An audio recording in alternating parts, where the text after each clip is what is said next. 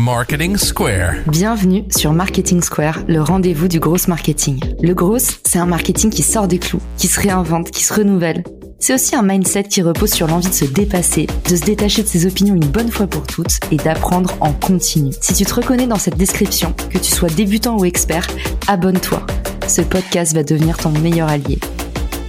Ce podcast est rendu possible par Richmaker, la plateforme que j'ai lancée pour permettre enfin aux marques de monter des partenariats qui fonctionnent. Identifier un partenaire stratégique, faire le plein d'idées de partenariat et surtout performer ensemble et collectivement. Si cette vision vous parle, rendez-vous sur richmaker.com et bon épisode. Bonjour à tous et bienvenue dans ce nouvel épisode de Marketing Square. Aujourd'hui, je suis accompagnée de Moni Chim et on va parler segmentation. Et oui, parce que c'est souvent cette étape qui est négligée dans les parcours d'acquisition et c'est bien souvent là que le bas blesse. Alors aujourd'hui, pour en parler, Moni, toi tu es freelance en marketing B2B pour les industriels. Est-ce que tu peux te présenter en une seconde pour ceux qui ne te connaissent pas encore? Salut Caroline, merci de m'accueillir sur le podcast. Donc moi je suis Moni, je suis spécialiste en marketing B2B pour les boîtes industrielles, ancien ingénieur, passionné par le marketing et par euh, la technique. Est-ce que tu peux nous dire un petit peu, c'est quoi leur problème avec la segmentation? Pourquoi est-ce que tout le monde oublie cette étape? La segmentation, c'est quelque chose que beaucoup d'entreprises oublient de faire. Elles s'imaginent qu'il faut parler à tout le monde parce qu'elles ont peur de rater des clients potentiels. Mais le problème, c'est que si on veut parler à tout le monde, in fine, on ne parle à personne. Ce qui fait que derrière, on a des stratégies marketing et sales qui sont pas concentrées du tout, un message qui n'est pas pertinent, et après derrière, des offres qui au final vont être très génériques et pas du tout différenciées. Du coup, c'est quoi les erreurs les plus fréquentes que tu observes autour de toi? C'est quoi les, les pires façons de faire de la segmentation? Pour moi, les pires façons de faire de la segmentation, bon, la première, c'est de pas segmenter du tout. Et la deuxième, c'est d'être beaucoup, beaucoup, beaucoup trop large. Par exemple, nous, on travaille euh, pour les entreprises B2B. D'accord, ok, super. Mais c'est tellement large qu'au final, on n'a quasiment pas segmenté et on reste encore avec des efforts qui sont génériques. Trop bien. Du coup, pour guérir ce problème, aujourd'hui, tu vas nous dresser la méthode en six points pour pouvoir constituer une bonne segmentation. Et alors, Moni, est-ce que la segmentation, ça concerne tout le monde, strictement tout le monde, toute entreprise, tout secteur d'activité, toute maturité confondue? Si ton entreprise est leader sur son secteur, si tu es un Amazon, si tu une grosse boîte, là, tu pas forcément besoin d'aller te nicher davantage. Mais si tu n'es pas encore leader de ton secteur, dans ce cas-là, tu as besoin de segmenter pour aller te positionner sur un segment étroit. Ok, du coup c'est vraiment segmenté pour se différencier et un des gros bénéfices de la segmentation, c'est que ça permet de personnaliser le message. Donc forcément, plus tu personnalises, plus tu convertis.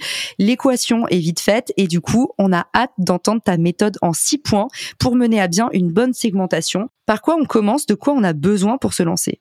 Tu démarres avec ta base de données client et tu fais un export Excel de cette base. Et là ce que tu vas faire, c'est que tu vas regrouper tes clients par segment. Donc par exemple, tu vas travailler pour des boîtes pharmaceutiques, des boîtes de l'énergie, des boîtes dans les services informatiques, donc ce sont trois segments différents. Les clients de ces différents segments-là, tu vas les mettre ensemble. C'est la première ligne de ton fichier Excel.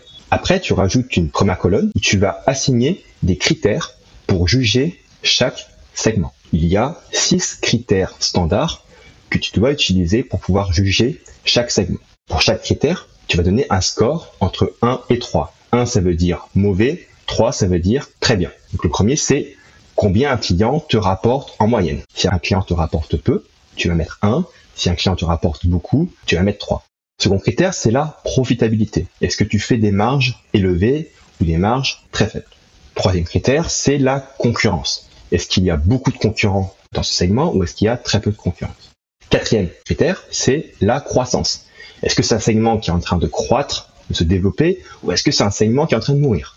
Puis le cinquième critère, c'est la viralité.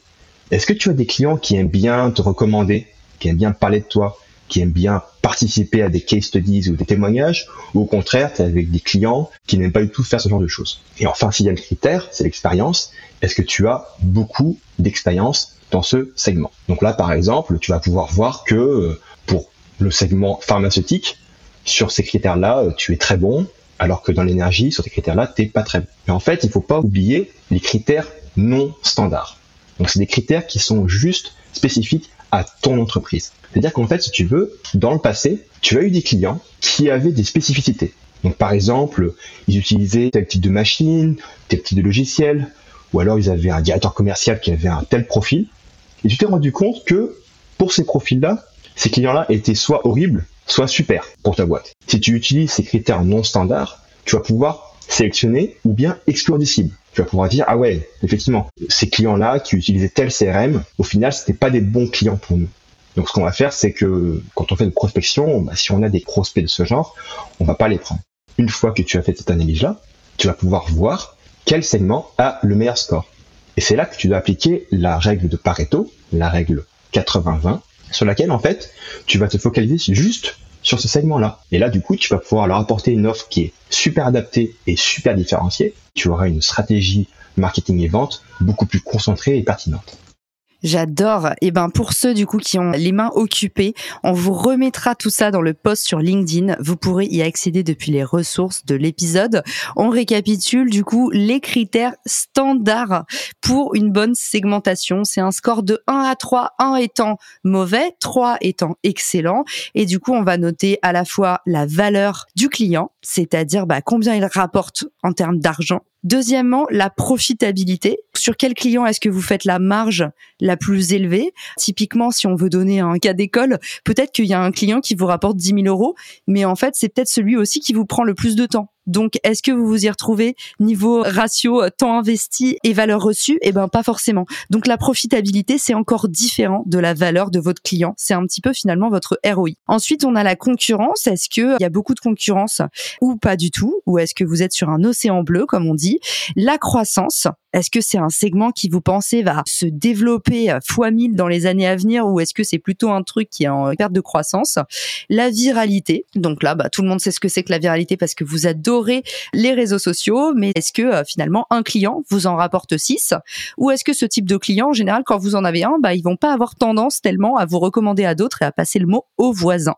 Et ben ça, ça compte aussi parce que vous le savez, un client qui arrive par recommandation, bah, il est hyper rentable en fait. Vous avez rien dépensé pour le choper. Là encore, on parle de ROI. Sixième critère que tu nous as donné, sixième pépite, l'expérience. Est-ce que vous êtes à l'aise ou pas pour servir ce client? Tu nous as aussi parlé des critères non standards. Et là, j'ai adoré et tu nous as dit faites appel à la loi de Pareto pour pouvoir apporter une offre parfaitement personnalisée et convertir davantage et faire augmenter votre score de croissance, le score de viralité et faire en sorte de créer une boucle infernale dans laquelle vos clients vous recommandent de nouveaux clients et vous n'avez plus rien à faire à part aller vivre à Dubaï. Est-ce que j'ai bien résumé, Moni? C'est un excellent résumé, Caroline.